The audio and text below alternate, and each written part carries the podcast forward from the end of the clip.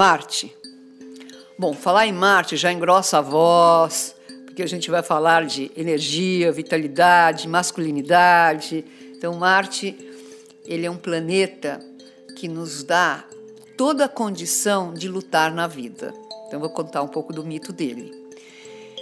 Marte nasce da união de Júpiter com Juno, que é a verdadeira mulher de Júpiter, que na mitologia grega era, Juno é na mitologia romana. E Marte, para os gregos, ele é um deus que já nasceu todo corajoso, todo valentão, todo agressivo. Então, ele metia medo, pânico e terror em todo mundo. E ele se tornou o deus da guerra. Dizem que seus gritos assim se escutavam pelos cinco cantos do mundo. Então, ele apavorava. As armaduras dele eram muito grandes e ele lutava com mil homens. Ele sempre venceu todas as lutas. Ah, ele teve vários amores, mas o amor mais importante é Vênus, que eu acabei de contar o um mito no planeta anterior.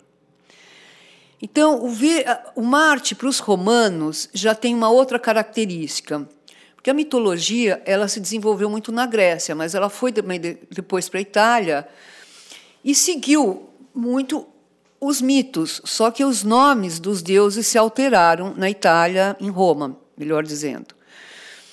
Marte, em Roma, ele tinha uma característica de proteger os habitantes da cidade.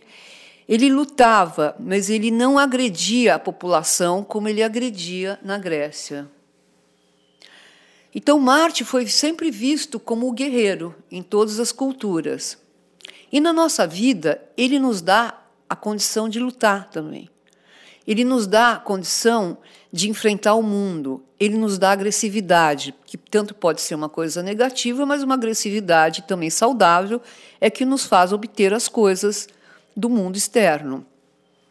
Eu sempre falo que tem um Martão e um Martinho. O Martão é aquele corajoso que não tem medo de nada, que se joga, que luta, que enfrenta situações, que tem uma energia, que está às seis horas da manhã na academia já, musculando. É o Marte que busca vitalidade, que busca a força. Eu sou a força, esse é o Marte. O Martinho é aquelas pessoas que ficam no sofá. Ah, eu queria tanto estudar na Itália, mas não faz nada para isso. Ah, eu queria tanto ser um bom esportista, mas não faz nada para isso. Então, é a falta de perseverança, é a falta de energia, é a falta de direcionamento. Então, o Marte é como se ele fosse o soldado do Sol. O Sol é nosso espírito, mas o nosso espírito acontece através das nossas ações, através da nossa vontade, através da nossa energia do nosso sangue, dos nossos músculos, tudo faz acontecer.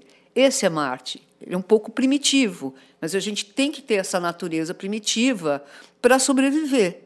A gente tem só o intelecto, Mercúrio, a gente fica sentado pensando, que é muito típico de algumas pessoas. E assim vai. Cada pessoa tem um planeta que o fortalece. Tem umas que é Mercúrio, tem outras que é Vênus, tem outras que é Marte, tem outras que é Lua. Enfim, esse é o mapa astrológico. É a posição e as características dos planetas nos signos, nos eixos e nas casas. Então, estou falando um pouco de, de, de astrologia, de como o mapa é interpretado, porque o Marte é o que, no signo que ele está, é a característica de como é a nossa energia, de como é a nossa força. Ah, por que coisas eu vou lutar? Eu vou lutar para ter uma boa relação, eu vou ser uma pessoa imparcial, eu vou ser uma pessoa impulsiva que já vai fazendo as coisas sem pensar. Esse é o Marte. Porque o Marte é uma energia pura. Se a gente não tem um Mercúrio, aí que começa o mapa a funcionar. Se a gente não tem uma mente que direciona o Marte, ele pode ficar um joguete das nossas vontades, dos nossos instintos.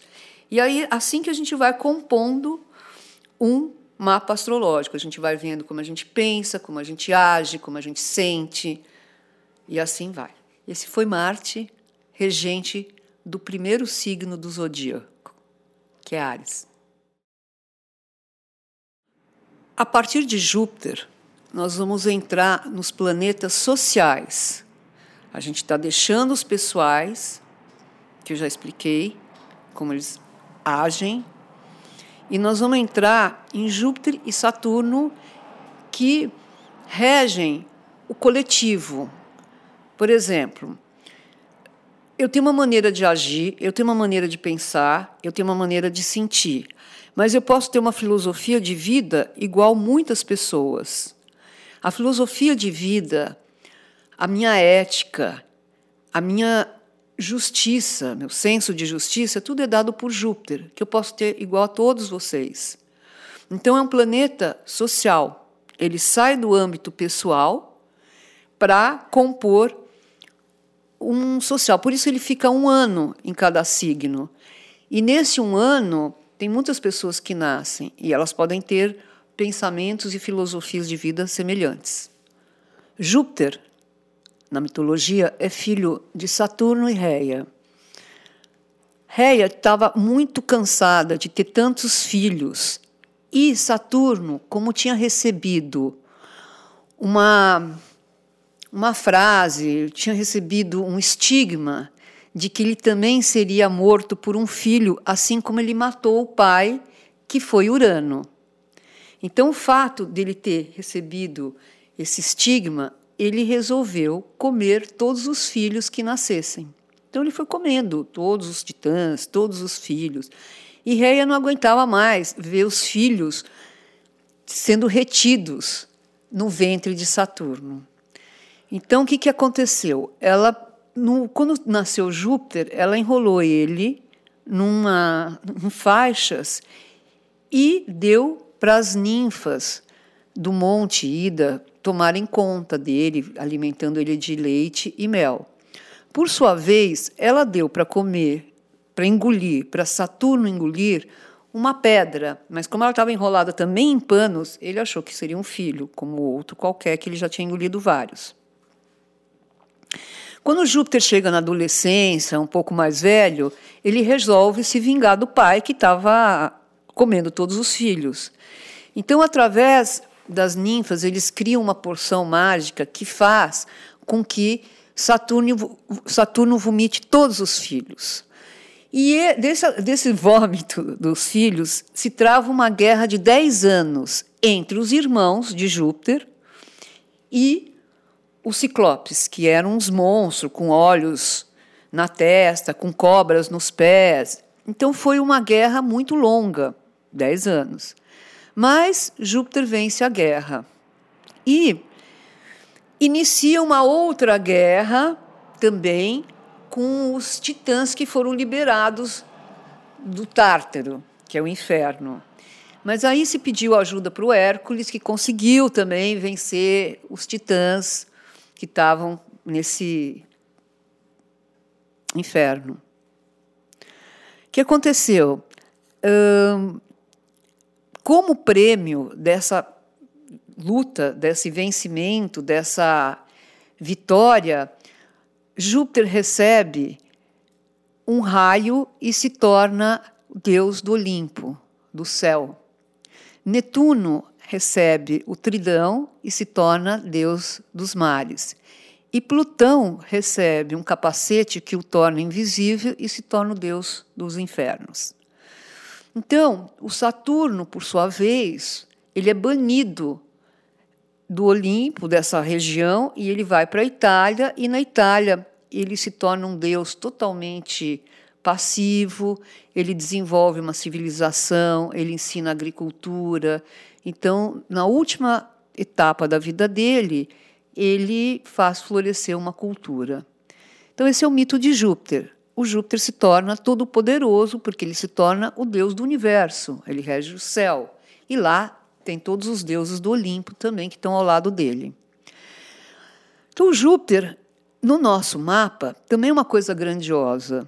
É o nosso universo, é onde tudo é possível.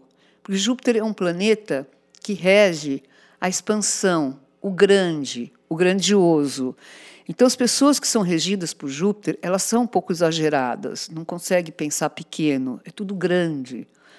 Então, sai para comprar Três peras traz uma dúzia. Tudo é exagerado no Júpiter, porque ele tem uma confiança em si, ele tem uma fé que tudo vai dar certo. Então ele não precisa ser econômico, ele não precisa se privar de nada, que é uma característica também que às vezes o Júpiter dá um passo maior que a perna, ele vai além das possibilidades dele, de tanta fé e de tanta crença no positivo, ele vai em frente. Ele não tem obstáculo e ele não tem limites. O Júpiter é um, um planeta que rege a abundância, que rege a prosperidade, que rege a fecundidade, que rege a sorte. Isso no lado da vida, mas ele é um planeta também que é o nosso mestre, o nosso orientador, o nosso professor. O Júpiter nos dá o caminho, o Júpiter nos dá o que estudar para ser bem-sucedido na vida. Júpiter é a nossa possibilidade de crescer, de se desenvolver, de aprender. É a nossa fé na vida, no estudo, na cultura. O Júpiter, ele é o justiceiro, ele rege os advogados, ele rege a justiça, ele rege a ética, ele rege o equilíbrio. Júpiter é o que nos dá a condição de crescer e ser bem-sucedido. As pessoas que têm um Júpiter forte no mapa podem estar certas que têm uma sorte um pouco além dos réis mortais. E o Júpiter também é a abundância, o dinheiro, é a prosperidade, é a facilidade com a vida. Ele abre os caminhos. Poderia-se dizer que ele é o nosso anjo da guarda. Ele o que nos protege, o que nos dá a condição de estar bem na vida. Esse planeta é regente do signo de Sagitário.